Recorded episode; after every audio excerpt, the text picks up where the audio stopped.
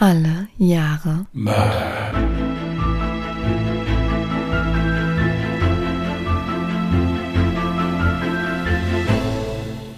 Herzlich willkommen zu Alle Jahre Mörder, der True Crime Podcast mit Christian, hallo. Und? Jasmin. Hi. So, ihr Lieben, wir essen zeitig, wir haben keine Zeit. Ja, also insofern legen wir auch jetzt sofort los. Nein, Quatsch. hallo, erstmal alle einen schönen Sonntag. Wir sind ein bisschen in Eile, ja. Aber Gott sei Dank hat Jasmin einen kurzen Fall geschrieben, dass wir also schnell fertig sind, ja, mit, mit dem Einlesen. Also für mich, Jasmin, ich höre ja nur zu. Nicht? Ja, das war jetzt ironisch gemeint. Ja, wenn du möchtest, kann ich direkt äh, loslegen. Damit wir, weil wir treffen uns ja jetzt tatsächlich mal so real life mal Ja. wieder. Ja, Eigentlich auch total dumm, ne? Wir sitzen jetzt in Skype, machen die Aufnahme, aber Hauptsache, wir sehen uns gleich in so zwei nee, Stunden. dumm, dumm ist eigentlich nur, dass wir nicht schon leicht angetrunken sind. Aber äh, ansonsten können wir jetzt, können wir jetzt starten. Nein, Jasmin hat einen langen Fall gemacht äh, und äh, deswegen wollen wir den euch auch jetzt gleich zum Besten geben. Deswegen legt Jasmin jetzt los. Wir kommen alle schön runter. Ich leg mich zurück, lehne mich zurück, nicht lege und lausche ergriffen. Dann zunächst eine Triggerwarnung. In meinem heutigen Fall geht es unter anderem um Mord und Missbrauch an Kindern. Allerdings gehe ich auch nicht zu sehr ins Detail darauf ein. Es ist der 19. Mai 1983, als ein roter Nissan mit Arizona-Kennzeichen um 22.48 Uhr wildhupend vor die Notaufnahme des Krankenhauses von Springfield, Oregon fährt. Als die Sanitäter die Doppeltüren der Notaufnahme erreichen, sehen sie eine blonde Frau in den Zwanzigern, die mittlerweile aus ihrem Auto ausgestiegen ist und nervös auf das Innere ihres Autos deutet. Jemand hat gerade auf meine Kinder geschossen, stottert die kreideblasse Frau. Als sie näher herantreten, sehen sie, dass das Innere des Autos komplett blutgetränkt ist. Inmitten des ganzen Blutes liegen drei Kinder. Eines auf dem Beifahrersitz und zwei auf der Rückbank. Das Mädchen auf dem Vordersitz scheint nicht mehr zu atmen. Das Mädchen und der Junge auf der Rückbank atmen nur noch sehr schwach. Die Sanitäter erkennen sofort, dass aus nächster Nähe auf die Kinder geschossen wurde und bringen sie so schnell sie können in die Notaufnahme. Für die siebenjährige Cheryl Ann Downs kommt jedoch jede Hilfe zu spät. Ihr wurde zweimal in die Brust geschossen, wovon der erste Schuss bereits tödlich gewesen sein muss. Trotz der verzweifelten Bemühungen der Ärzte wird sie kurz nachdem sie in die Notaufnahme gebracht wird, für tot erklärt. Auch ihrer achtjährigen Schwester Christy wurde zweimal in den Brustkorb geschossen. Sie ist bewusstlos und erleidet durch den massiven Blutverlust einen Herzstillstand. Ihr dreijähriger Bruder Danny wurde von der Kugel an der Wirbelsäule getroffen und droht nun gelähmt zu bleiben. Die Mutter der Kinder, die 27-jährige Diane Downs, hat eine Schussverletzung am linken Arm sowie einige Verletzungen zwischen Handgelenk und Ellenbogen. Sie gibt an, dass sie versucht habe, die Schläge des Angreifers mit ihrem Arm abzuwehren. Als sie von den Ärzten versorgt wird, trifft auch die Polizei im Krankenhaus ein und beginnt mit der ersten Befragung. Diane erzählt den Beamten, dass sie mit ihren Kindern auf dem Heimweg von einem Besuch bei einer Freundin im nahegelegenen Marcola gewesen war, als ein unbekannter Mann auf einem Highway ihr Auto heranwinkte. Sie dachte, er sei sicher liegen geblieben oder bräuchte Hilfe und hielt an. In diesem Moment richtete der Mann seine Waffe durch das offene Autofenster und forderte ihr Auto. Als sie sich weigerte, es ihm zu überlassen, schoss er erst auf ihre Kinder und dann auf sie. Danach sei sie so schnell sie konnte zur Notaufnahme gefahren. Da der Ermittler feststellt, dass ihre Verletzungen nur geringfügig sind und sie sich ungewöhnlich ruhig verhält, bittet er sie, ihn zu begleiten, um ihm die Stelle zu zeigen, wo sich die tragische Tat ereignet hat. Immerhin sei jetzt jede Minute wichtig, um den Täter zu schnappen. Sie willigt ein und begleitet den Beamten, ohne genaueres über den Zustand ihrer Kinder zu wissen. Der Ort des Verbrechens scheint etwas trostlos und verlassen. Der Highway wird nicht viel befahren. Auf der einen Seite befindet sich ein Fluss und auf der anderen Seite befindet sich ein Feld mit wilden Flammenblumen. Kein Ort, an dem eine junge Frau mit drei Kindern ihr Auto hätte anhalten sollen, um mit einem Fremden zu sprechen. Man beginnt nun, den kompletten Highway abzusuchen und Spuren zu sichern. Diane kehrt in der Zwischenzeit ins Krankenhaus zurück. Dort erfährt sie, dass die Ärzte für ihre siebenjährige Tochter Cheryl nichts mehr tun konnten und sie ihrer Schussverletzung erlegen ist. Diane reagiert darauf sehr gefasst und wirkt sogar kaum besorgt oder betroffen.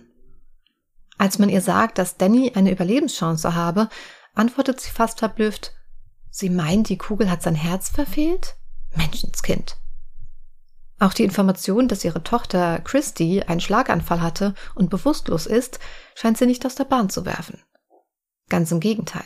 Sie wünscht sogar, dass, falls ihre Tochter einen Hirntod habe, man den Stecker ziehen solle.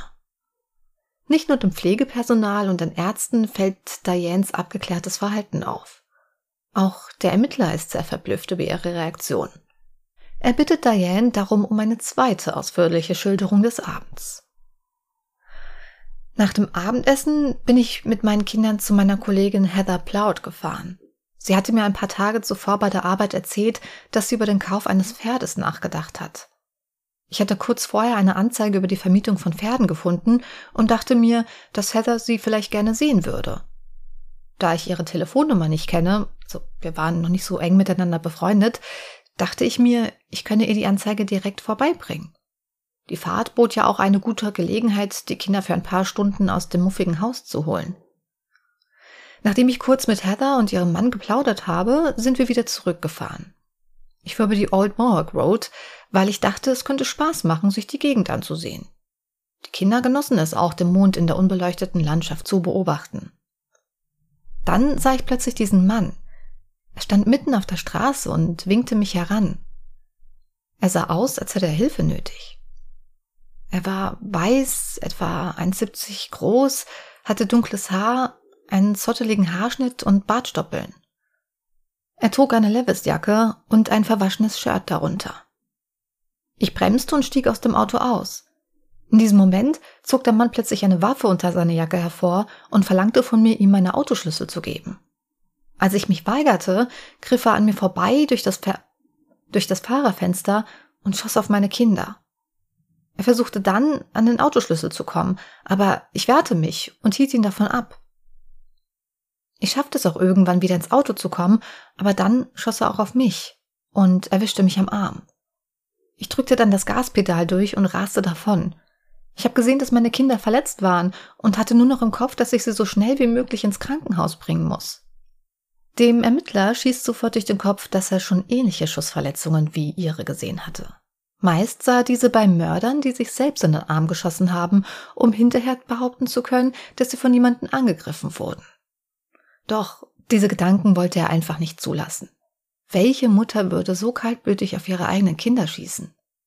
Nein, er fällt kein Urteil, bis entsprechende Beweise vorliegen, schwört er sich. Dennoch fragt er sie, ob sie selbst eine Waffe besitzt. Sie bejaht dies. Sie gibt zu, dass sie eine Pistole des Kalibers 38 besitzt, die sie zum Schutz auf ihrer Lieferroute als Postbotin aufbewahrt, und ein Gewehr des Kalibers 22 für die Sicherheit zu Hause. Aber beide hatte sie noch nie benutzt. Eine Waffe liegt in ihrem Kofferraum und die andere sei in einem Regal in ihrer Wohnung. Zum Schluss des Verhörs unterschreibt sie noch bereitwillig einen Durchsuchungsbefehl für ihre Wohnung. Im Anschluss darf sie ihre Tochter Christy auf der Intensivstation besuchen. Auch hier bemerken die Ärzte und der Ermittler etwas Merkwürdiges. Als Diane das Zimmer betritt, kann ihre Tochter nur schwer die Augen öffnen und über ihre Sauerstoffmaske blicken. Als sie ihre Mutter näher kommen sieht, steht ihr die Angst in den Augen geschrieben. Außerdem stieg auch ihre Herzfrequenz an, als Diane sie in die Arme nimmt. Zuvor schlug ihr Herz 104 Mal pro Minute. Doch jetzt zeichnet der Herzfrequenzmonitor 147 Schläge pro Minute auf. Diane wirkt auch jetzt eiskalt. Selbst ihr Ich liebe dich, das sie in Ort ihrer Tochter flüstert, klingt eher kühl. Am nächsten Morgen machen sich Zivilbeamte auf den Weg zu den Eheleuten Plautz. Diese bestätigen den Besuch von Diane am Abend zuvor. Anschließend wird Dianes Wohnung durchsucht. Die Beamten beschlagnahmen mehrere Gegenstände, darunter ein Tagebuch und ein Gewehr des Kalibers 22 und eine Schachtel mit Patronen. Bei der Hausdurchsuchung fällt dem Beamten außerdem ein Foto eines jungen Mannes mit Bart auf. Dem Ermittler fällt wieder ein, dass Diane kurz nach ihrer Ankunft im Krankenhaus mit einem Mann aus Arizona telefoniert hat. Sie gab an, dass es sich um einen früheren Freund handelt. Merkwürdig war jedoch, dass sie sehr dringend mit ihm sprechen wollte noch ehe sie wusste, wie es ihren Kindern geht. Auch ihren Ex-Mann, den Vater ihrer Kinder, hatte sie noch nicht benachrichtigt. Könnte es sich bei dem Mann auf dem Foto um diesen besagten Mann aus Arizona handeln? Ein Ermittler der Staatsanwaltschaft ordnet eine rund um die Uhr Bewachung der Kinder an und beauftragte zudem eine Kinderpsychologin, die tagsüber an Christys Seite bleiben soll.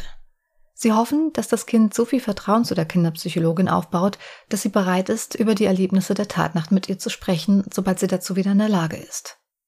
Denn die Zweifel an der Geschichte der Mutter werden immer größer. In den kommenden Tagen ändert sich ihre Version der Ereignisse der Tatnacht immer wieder leicht. Nicht nur die Positionierung des Mörders, als er die Waffe abfeuerte, sondern auch ihre eigene Handlungen. Auch Dianes Ex-Mann Steve Downs, der in Chandler, Arizona lebt, wird nun befragt. Von ihm erfahren die Ermittler, dass Diane nicht zwei, sondern drei Waffen besitzt. Eine davon sei eine Handfeuerwaffe von Kaliber 22, die Diane nicht erwähnt hatte. Steve hat ein freundschaftliches Verhältnis zu Diane und scheint glücklich über die Trennung zu sein. Die Telefongespräche, die sie miteinander führten, gingen allerdings nie über die Gesundheit und den schulischen Fortschritt der Kinder hinaus.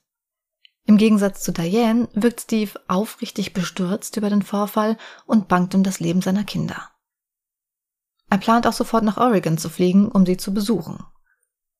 Die Ermittler fragen ihn auch, wer der Mann auf dem Foto, welches sie in der Wohnung von Diana gefunden haben, sein könnte. Steve ist sich sofort sicher, dass es sich bei dem Mann um ihre Affäre handeln muss, die sie hatte, bevor sie nach Springfield gezogen ist. Der Mann sei auch Postbote in Chandler und hatte Diane bei der Arbeit kennengelernt. Irgendwann beendete der Postbote allerdings die Affäre und kehrte zu seiner Frau zurück. Schließlich hatte er kein Interesse daran, seine Frau für eine andere Frau mit drei Kindern zu verlassen. Er sei kein Fan von Kindern gewesen. Diane schien damit allerdings nicht klargekommen zu sein und war nach wie vor in ihn verliebt. Als der Ermittler Steve fragt, ob Diane ihren Kindern etwas antun würde, um den verheirateten Mann zurückzugewinnen, schüttelt er den Kopf und sagt, niemals, sie liebt ihre Kinder. Am Wochenende wird der Nissan genauer untersucht. Dabei stellt man fest, dass die Seitentür des Vordersitzes und der Rücksitz Blutflecken aufweist. Auf der Fahrerseite kann jedoch kein Blut sichergestellt werden. Ebenso wenig am Lenkrad. Wenn Diane beim Einsteigen in ihr Auto von einer Kugel getroffen worden wäre, so wie sie es sagte, hätte sie reflexartig mit der freien Hand an die Wunde gefasst. Man hätte also Blut am Lenkrad finden müssen, wenn sie mit der blutverschmierten Hand das Lenkrad gefasst hätte, um loszufahren. Außerdem werden Schmauchspuren in drei Winkeln des Autos entdeckt auf dem rechten Armaturenbrett und in einem Schwung entlang des Rücksitzes. Auf dem Armaturenbrett des Fahrers sind jedoch keine Schmauchspuren zu finden. Das lässt darauf schließen, dass derjenige, der geschossen hat, auf dem Fahrersitz gesessen haben muss. Die gefundenen Waffen in Dianes Wohnung können als Tatwaffe ausgeschlossen werden. Doch ihr Ex-Mann erwähnt noch eine dritte Waffe, die sie besitzen würde. Diane leugnet jedoch eine weitere Waffe zu besitzen. Bei der Untersuchung des gesamten Tatorts konnte die Tatwaffe nicht gefunden werden, aber in der Nähe wurden Hülsen eines verbrauchten Kalibers 22 entdeckt. Taucher durchkämmten sogar den Morgue River, der durch die Gegend fließt, konnten aber die Waffe nicht finden. Unglücklicherweise war der Fluss zu dieser Jahreszeit auch sehr reißend und Experten stellten fest, dass die Waffe, wenn sie ins Wasser geworfen worden wäre, von der Strömung meilenweit weggespült worden wäre. Die Ermittler sind sich mittlerweile sicher, dass Diane auf ihre Kinder geschossen haben muss. Allerdings kann man ihr ohne Tatwaffe nichts nachweisen. Die letzte Hoffnung liegt also in ihrer achtjährigen Tochter Christy. Sie könnte erzählen, was in der Nacht geschah. Ihr dreijähriger Bruder Danny war für eine Aussage noch zu jung. Doch auch diese Hoffnung scheint vergebens. Christy hatte durch die Schusswunde einen Schlaganfall erlitten. Die linke Gehirnhälfte, die Seite, die für das Sprechen zuständig ist, war verletzt worden. Ihre Sprache war also verzerrt und man kann noch nicht sagen, ob sie jemals wieder richtig sprechen könne. Die Ermittler nehmen nun das Tagebuch von Diane genauer unter die Lupe. Ihre Einträge gleichen eher einem Brief, den sie an jemanden schicken will. Neben vielen sexueller Fantasien, die sie in ihrem Tagebuch schrieb, finden die Ermittler auch unter anderem diese Passage. Was ist passiert? Ich bin so verwirrt. Was könnte sie gesagt oder getan haben, um dich zu diesem Verhalten zu bewegen? Ich habe heute Morgen zum letzten Mal mit dir gesprochen, und es hat mir das Herz gebrochen, als du sagtest, ruf mich nicht an und schreib mir nicht mehr. Du bist für mich immer noch mein bester Freund und meine wahre Liebe, Und du sagst mir ständig, ich solle aus deinem Leben verschwinden und mir jemand anderen suchen. Das kann doch nicht dein Ernst sein. Auch die nächsten Einträge lassen darauf schließen, dass sie von dem Mann besessen war und sie alles dafür tun würde, um ihn zurückzugewinnen. Vermutlich wäre sie sogar bereit, ihre Kinder aus dem Weg zu räumen, damit sie mit diesem Mann wieder zusammenkommt. Sofort wird ermittelt, um wen es sich handelt, und so stoßen sie auf Robert Knickerbocker. Der Kontakt, den sie anrief, falls sie gerade ins Krankenhaus eingewiesen wurde. Die Ermittler fahren sofort nach Arizona, um mehr über ihr Verhältnis zu erfahren. Seine Frau ist bei der Befragung dabei. Sie wisse von seiner damaligen Affäre und habe ihm mittlerweile verziehen. Robert hatte Diane Ende 1981 nach ihrer Scheidung von Steve Downs bei der Arbeit kennengelernt. Obwohl er seine Frau liebte, war er von der freizügigen Frau, die gerne mit ihren Reizen spielte, angetan. Es entwickelte sich schnell eine Affäre zwischen den beiden. Anfangs vermutete er, dass die Affäre sicher nicht von Dauer sein wird, da er von Diane wusste, dass sie nach ihrer Scheidung nur kurze Liebschaften mit Männern führte. Doch im Laufe der Monate stellte er fest, dass sie nicht vorhatte, die Affäre zu beenden. Im Gegenteil, sie drängte ihn dazu, sich so schnell wie möglich von seiner Frau scheiden zu lassen. Er versuchte zwar, die Beziehung zu beenden, aber jedes Mal protestierte Diane heftig. Die Affäre ging weiter und weiter, sagt er. Und ich war den ganzen Tag bei der Arbeit mit Diane zusammen und ich war die ganze Nacht mit ihr zusammen und das jeden Tag, monatelang. Ich hatte im Grunde keine Zeit zum Nachdenken, wissen Sie? Ich war die ganze Zeit mit Diane zusammen. Nachdem ich monatelang mit Schuldgefühlen zu kämpfen hatte, beschloss ich, mich im Februar 1983 von Diane zu trennen. Diane fragte mich, wen ich mehr liebte, sie oder meine Frau. Ich sagte, ich liebe meine Frau. Da ist sie explodiert. Sie schimpfte und tobte und schrie mich an. Als ich nach Hause rannte, folgte Diane mir sogar die Treppen meines Hauses hinauf, während meine Frau anwesend war. Sie hämmerte die ganze Nacht an unsere Tür, erinnert sich die Frau. Dann rief sie am Telefon an. Am nächsten Tag tauchte sie wieder auf und wollte mit mir reden. Sie fing an, mir zu sagen, was ich in Bezug auf meine Ehe und die Beziehung zu meinem Mann tun sollte. Einfach alles. Ich schlug ihr die Tür vor die Nase zu. Kurz danach meldete Diane eine Versetzung nach Oregon an, sagt Robert. Sie zog nach Springfield, um in der Nähe ihrer Eltern zu sein. Aber sie schickte mir weiterhin fast täglich Briefe, die ich ungeöffnet wieder zurückschickte. Auch die Anrufe hörten nicht auf. Roberts Aussagen bestärken die Ermittler nun noch mehr in ihrer Vermutung, dass Diane selbst auf ihre Kinder geschossen hat, um den Weg für ihre große Liebe freizuräumen. Sie nehmen die Vergangenheit der 27-Jährigen nun genauer unter die Lupe. Diane Downs wurde am 7. August 1955 in Phoenix, Arizona geboren. Sie ist die älteste von fünf Kindern und musste schon in jungen Jahren auf ihre vier Geschwister aufpassen. Wenn ihre Geschwister was angestellt haben oder einfach mal zu laut waren, wurde nur sie von ihrem dominanten Vater bestraft. Als Schülerin galt sie als sehr intelligent, war jedoch nicht sehr beliebt. Sie galt eher als Spießerin und wurde von anderen Kindern als das hässliche Entlein beschimpft. Im Alter von 11 bis 15 Jahren wurde Diane laut eigener Aussage von ihrem Vater missbraucht. Er soll sie gestreichelt und geliebkost haben, und an den Wochenenden soll er sie mit in die Wüste mitgenommen haben und sie gezwungen haben, ihre Bluse und BH auszuziehen, währenddessen er dabei zusah. Zum Geschlechtsverkehr soll es jedoch nie gekommen sein. Angezeigt hat sie dafür auch niemals. Die Übergriffe sollen einfach irgendwann geendet haben. Als Diane in die Highschool kam, änderte sich ihr äußerliches Erscheinungsbild. Sie hatte einen eleganten Haarschnitt und trug fortan nur noch moderne Kleidung. Das kam auch gut bei den Jungen an. Mit 15 Jahren begann Diane sich für Steve Downs zu interessieren und die beiden wurden schnell ein unzertrennliches Paar. Nach dem Schulabschluss trennen sich ihre Wege jedoch für eine Weile. Er ging zur Marine, sie ans College. Nach einem Jahr wurde sie allerdings wegen Promiskuität von dem religiösen College verwiesen. Steve kehrte nach Hause zurück und Diane heiratete ihn mit 18 Jahren am 13. November 1973. Doch sie merkt schnell, dass ihre Highschool-Beziehung nicht die wahre Liebe war und sie sich nach etwas anderem sehnt.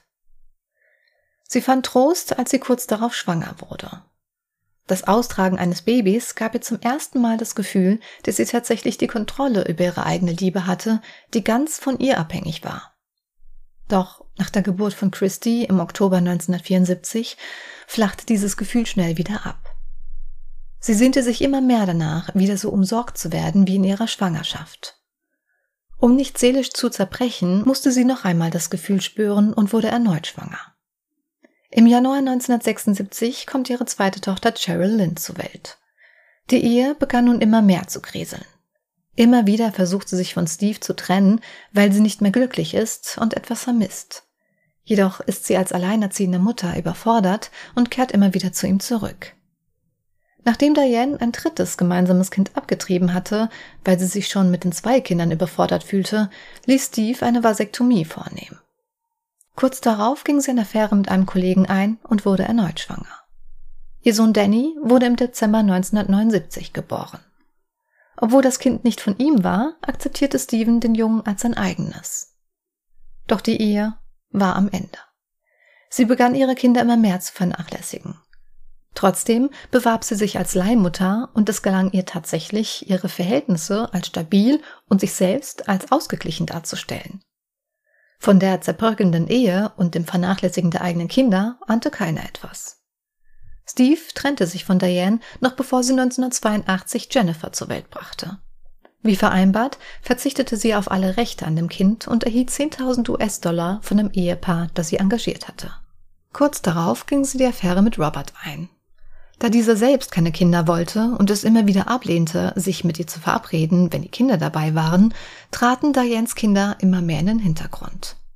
Eine Nachbarin, die oft als Babysitter eingesprungen ist, stellte fest, dass besonders Cheryl oft ängstlich oder traurig war und selbstgefährdendes Verhalten an den Tag legte. Sie berichtete davon, dass Cheryl sie eines Tages fragte, Hast du eine Waffe hier? Als sie das dann verneinte und wissen wollte, warum sie das fragte, antwortete sie, ich will mich erschießen. Meine Mutter sagt, ich sei böse. Obwohl Nachbarn sowie Arbeitskollegen all das bekannt war, meldete dies niemand im Jugendamt. Man bat sie lediglich darum, sich Hilfe zu suchen. Trotz dessen, dass die Polizei mittlerweile ausreichend Indizien gesammelt hatte, reicht es nicht für eine Festnahme oder Verurteilung. Diane stellte sich in der Zwischenzeit in der Presse als liebende Mutter und Opfer einer unerklärlichen Tat dar. Sie gab eine Pressekonferenz und zahlreiche Interviews, in denen sie sich jedoch immer wieder selbst widersprach. Auch die Presse zweifelte mittlerweile an ihrer Glaubwürdigkeit und nannte sie Lady Di mit einem E am Ende, was übersetzt sterben heißt, da sie tatsächlich eine gewisse Ähnlichkeit mit der Kronprinzessin des Vereinigten Königreichs hat. Womit die Ermittler nicht gerechnet haben? Kurz darauf kommt eine weitere Zeugenaussage hinzu. Der Zeuge Joseph Inman meldet sich bei der Polizei und gibt zu Protokoll, dass er in der Tatnacht den roten Nissan gesehen habe. Er sei direkt hinter dem Wagen gefahren und hat sich darüber geärgert, dass die Fahrerin so langsam unterwegs war. Um die 10 Kilometer die Stunde soll Diane gefahren sein. Er ist sich sicher, dass es gegen 22.20 Uhr gewesen sein muss. Da die Ermittler den Tatzeitpunkt mittlerweile auf 22.15 Uhr geschätzt hatten, waren sie sich sicher, dass der Zeuge Joseph das Auto nach der Tat beobachten konnte. Diane muss also seelenruhig ins Krankenhaus gefahren sein. Erschwerend kommt noch hinzu, dass sie ihre eigene Verletzung am Arm notdürftig mit einem Verband umwickelt hat, aber nicht auf die Idee kam, bei ihren Kindern erste Hilfe zu leisten. Das reicht der Staatsanwaltschaft aus, um die Kinder nach ihrem Krankenhausaufenthalt dem Jugendamt zu übergeben. In der Zwischenzeit wurde Diane erneut schwanger. Einem Fernsehreporter gegenüber sagt sie, ich bin schwanger geworden, weil ich Christy vermisse und ich vermisse Danny und Cheryl so sehr. Kinder kann man nicht ersetzen, aber man kann die Wirkung ersetzen, die sie einem geben. Und sie geben mir Liebe, sie geben mir Zufriedenheit, sie geben mir Stabilität, sie geben mir einen Grund zu leben und einen Grund, glücklich zu sein. Die Ämtler waren sich jedoch sicher, dass sie sich nochmal schwängern ließ, um sich bei der folgenden Verhandlung das Mitgefühl der Jury zu sichern. Christys Betreuerin machte mittlerweile ausgezeichnete Fortschritte. Das Kind begann zu sprechen und sich an die Tatnacht zu erinnern. Ein fremder Mann kommt in ihrer Erinnerung nicht vor. Das reicht der Staatsanwaltschaft für einen längst fälligen Haftbefehl und nimmt Diane Downs am 28. Februar 1984 fest. Der sechswöchige Prozess beginnt am 10. Mai 1984. Im Prozess wird der Nachweis erbracht, dass Patronen und Patronenhülsen zu den Waffen passen, die sich zur Tatzeit in Diane Downs Besitz befanden. Ihre Tochter Christy hatte über ein Jahr Physiotherapie und psychologische Unterstützung hinter sich, als sie vor Gericht aussagt, in welcher Reihenfolge ihre Mutter auf ihre Kinder schoss, bevor sie sich selbst am Arm verletzte.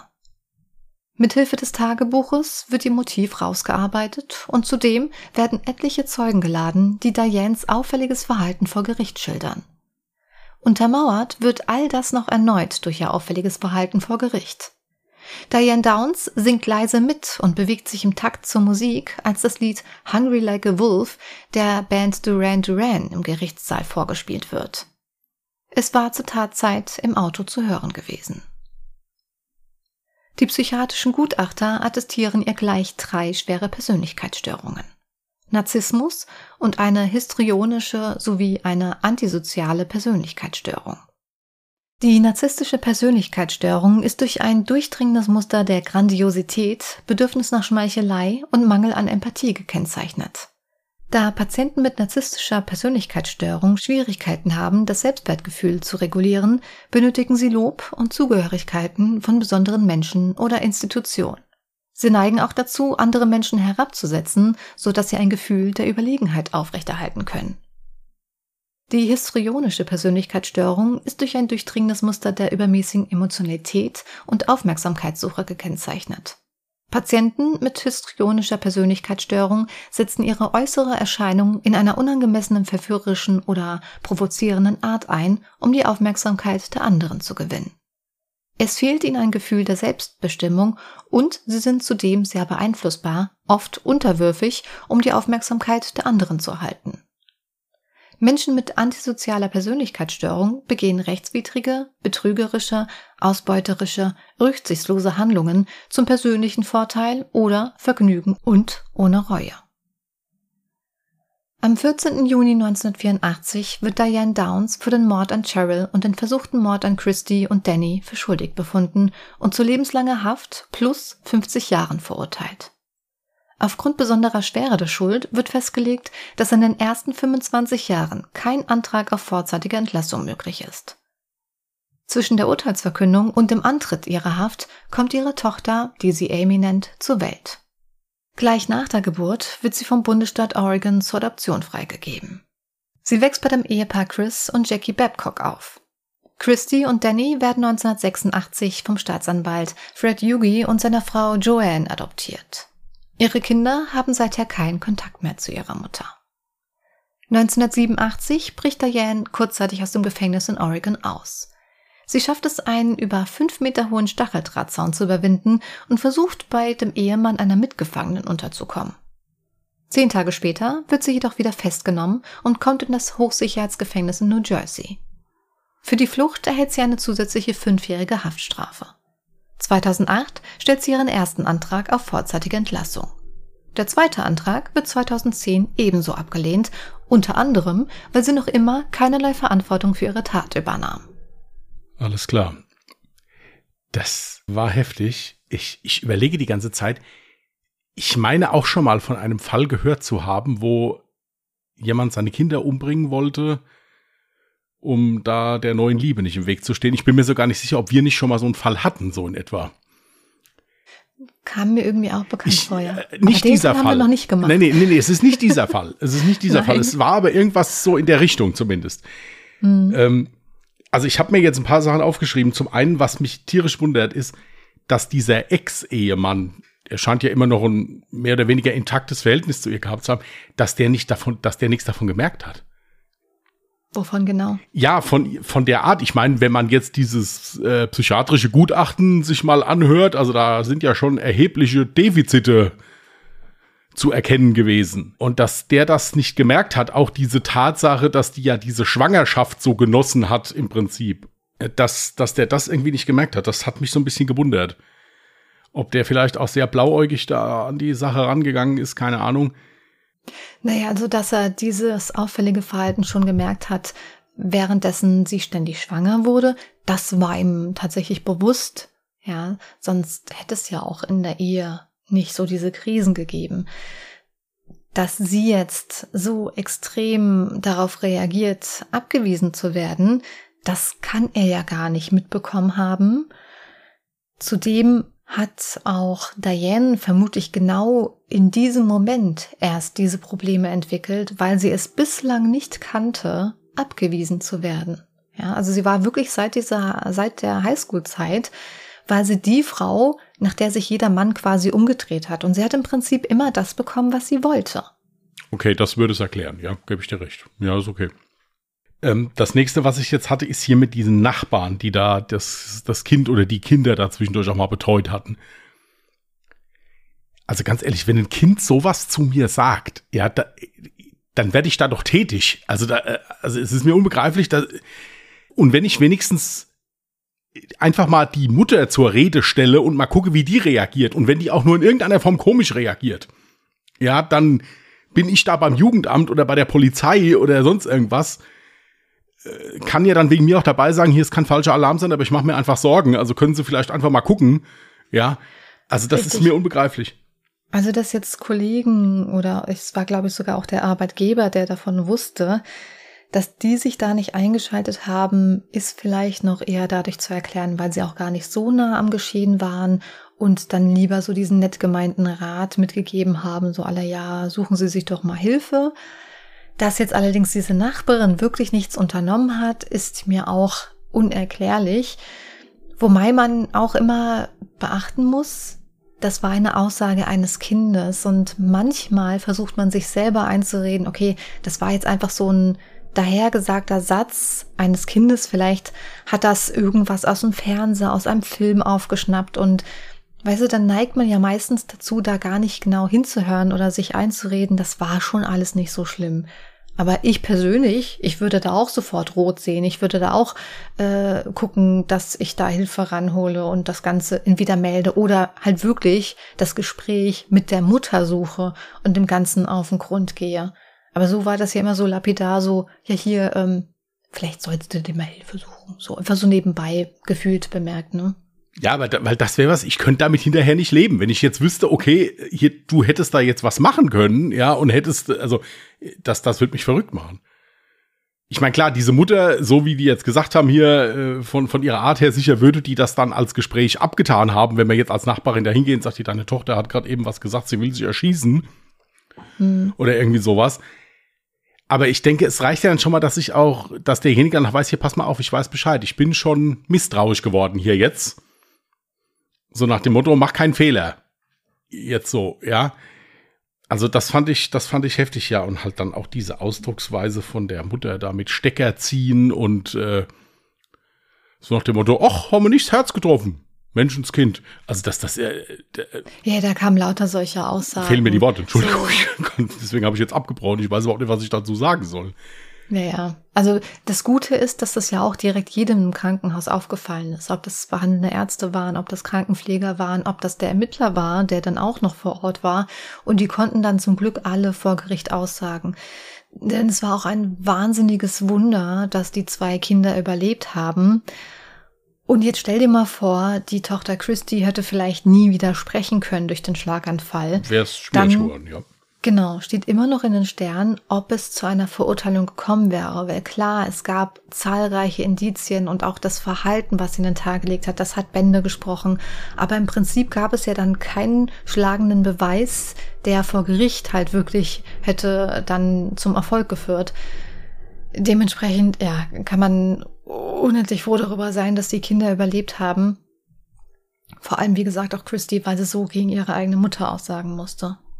Also ich will mir gar nicht vorstellen, wie schrecklich solch eine Erinnerung für das Kind sein muss und dann auch noch später, wenn dann so dieser erste Schock überwunden ist und man so, so einen richtig steinharten Weg hinter sich hat, das Sprechen neu erlernen muss, etc., dass man dann vor Gericht gegen die eigene Mutter aussagen muss und das Ganze nochmal so rauskramen muss emotional. Das, das stelle ich mir ganz, ganz schrecklich vor. Ja, auch diese Tat. Du fährst mit deinen Kindern auf, auf den Highway, fährst rechts ran, ziehst die Waffe, sitzt daneben, guckst deinen Kindern in die Augen und schießt auf die. Ja. Und vor allen Dingen jetzt der Grund, weil, weil, weil die Affäre gesagt hat, ja, nee, auf Kinder, nee, möchte ich nicht.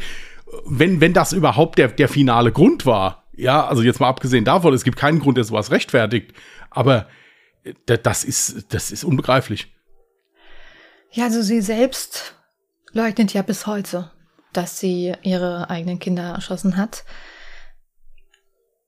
Aber klar, es, ist, es scheint ja auch das, das einzige Motiv zu sein, ne? dass sie einfach dann auf diesem Wege versuchen wollte, sich den Weg freizuräumen, um mit ihrer Affäre da durchzubrennen, weil sie halt einfach auch die Realität nicht gecheckt hat. Ja, sie hat nur ihre Kinder als das Problem gesehen. Dass der Mann ihr zuvor gesagt hat, ich liebe meine Frau und bleib bei meiner Frau, das hat sie irgendwie so vollkommen ignoriert. Aber sie beharrt weiterhin auf der Aussage, dass das also ein Anha also jemand war, ein Unbekannter war, der also die Kinder erschossen ja. hat und auf sie geschossen ja. hat. Ja, sie hatte auch kurz bevor die Verhandlungen losgingen, hat sie auch noch mal ähm, um ein Gespräch gebeten mit der Polizei und hat dann plötzlich irgendwie sowas gesagt wie, ja, der Täter, ich erinnere mich plötzlich, der Täter hat auch meinen Namen genannt.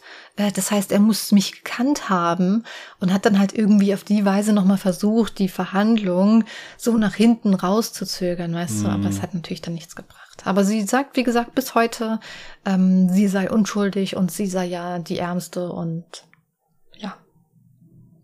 also ich habe jetzt auch bei 2010, ja, von der letzten Information zu ihr habe ich jetzt aufgehört zu schreiben. Im Prinzip habe ich auch noch mal einen Artikel gefunden. Ähm, also sie sitzt noch im Gefängnis, ich glaube jetzt in Kalifornien. Das ist auch mehr als ähm, richtig.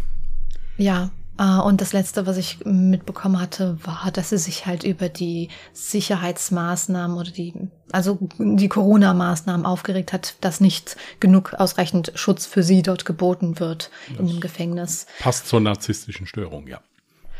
Ja, ansonsten, ihr Sohn war dann leider querschnittsgelähmt für sein Leben lang, ähm, hatte aber auch tatsächlich studiert und er hat auch selbst eine Familie gegründet, auch Christy. Ähm, das Kind, das sie vor ihrem Haftantritt äh, zur Welt gebracht hat, wurde ja auch adoptiert. Sie hat auch irgendwann erfahren, wer ihre Mutter ist, hat auch anscheinend Briefkontakt erstmal aufgebaut aber mittlerweile ähm, pflegt sie den auch nicht mehr und hat gesagt, sie hat damit abgeschlossen, weil sie definiert sich nicht darüber, dass ihre Mutter eine Kindsmörderin ist. Ja, das ja, kann man ihr nicht verdenken. Okay, also ich habe sonst nichts mehr aufgeschrieben. Gut, ich hatte ja auch äh, erwähnt, oder das sieht man ja auch am Titel des Files, ja, Lady Di mit E am Schluss. Ich hoffe, das war jetzt nicht zu verwirrend, wie ich das gesagt hatte. Ähm, also ich habe auch ein Foto jetzt für dich in die Dropbox gelegt. Unsere Zuhörer und Zuhörerinnen können sich das Foto auf Instagram oder Twitter anschauen. Auf Instagram unter Mörder mit OE geschrieben oder auf Twitter unter Morde. Und es ist schon, also musst du jetzt mal zugeben, eine gewisse Ähnlichkeit zu Lady Di vorhanden. Ja, jetzt nicht signifikant, aber ist eine hübsche Frau, ja, auf jeden Fall. Ja, auf jeden Fall eine hübsche Frau, ja. Ja, eure Meinung zu dem Fall interessiert uns natürlich auch ähm, sehr. Dementsprechend Feedback, Fragen, was auch immer, könnt ihr gerne dann unter die dementsprechende Post setzen. Oder falls ihr generell Anregungen habt, könnt ihr uns auch gerne per E-Mail schreiben an die Adresse contact at allejahremörder.de, Mörder auch mit OE geschrieben. Und da nochmal der Hinweis, Beantwortung kann im Moment ein kleines bisschen dauern. Ja, übrigens an der Stelle nochmal vielen Dank. Ähm, ich glaube, alle Fallvorschläge, die per E-Mail und per Kontaktformular eingereicht wurden, habe ich schon direkt in die Tabelle reingesetzt. Also die wurden alle aufgenommen. Und ja, dementsprechend, wir freuen uns natürlich weiterhin jederzeit über Fallvorschläge, einfach das entsprechende Ja und den Fall dazu schreiben und dann packe ich das mit in unsere Fallvorschläge-Tabelle rein für diejenigen, die es vielleicht noch gar nicht mitbekommen haben. Möchtest du mir ein neues Jahr ziehen? Ich bin schon am Vorbereiten hier alles, ja. 2018. Das hatte ich bereits einmal und das Lustige ist, da haben wir auch Fallvorschläge bekommen. Ich glaube sogar drei Stück an der Zahl. Ich bin gespannt, ob es einer davon wird. Gut.